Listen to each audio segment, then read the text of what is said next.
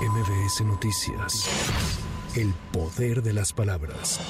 Durante la conferencia matutina, el presidente López Obrador informó que a partir de hoy iniciará la entrega de apoyos económicos a damnificados en Acapulco y Coyuca de Benítez para la limpieza y reconstrucción de sus casas tras los daños que ocasionó el huracán Otis. Hoy va a empezar a entregarse el apoyo a los afectados, damnificados, primero para la limpieza de sus viviendas, empiezan a entregarse creo que 8 mil pesos por familia y terminando se empiezan a entregar 60 mil. Todo esto ya para que empiecen a adquirir sus materiales de construcción.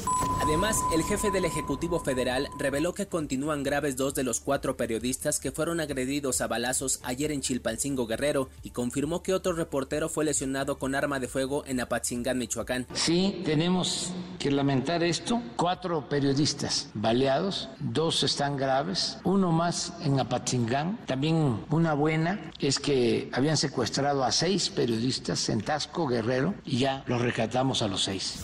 Ante la llegada masiva de personas migrantes al norte de Coahuila, el área de seguridad del gobierno de Texas inició de nueva cuenta esta mañana la doble inspección al transporte de carga en el puente internacional 2 entre Piedras Negras e Eagle Pass, lo que provoca largas filas en ambas ciudades fronterizas de Coahuila y la afectación para el sector del comercio en esta época. Las revisiones se llevarán a cabo también en el cruce fronterizo entre Ciudad Acuña y Del Río.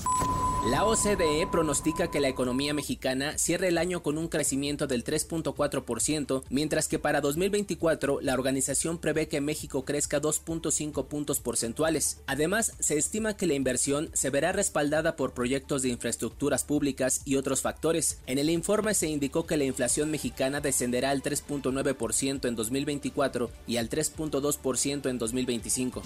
El primer ministro Benjamín Netanyahu dijo que Israel volverá a la guerra acabe la liberación de rehenes en la franja de Gaza. Esta mañana, Israel recibió una nueva lista de 10 rehenes de quienes espera sean entregados esta tarde a cambio de 30 prisioneros palestinos. Por su parte, la OMS informó que solo 3 de los 25 hospitales que operan en el norte de Gaza están en funcionamiento.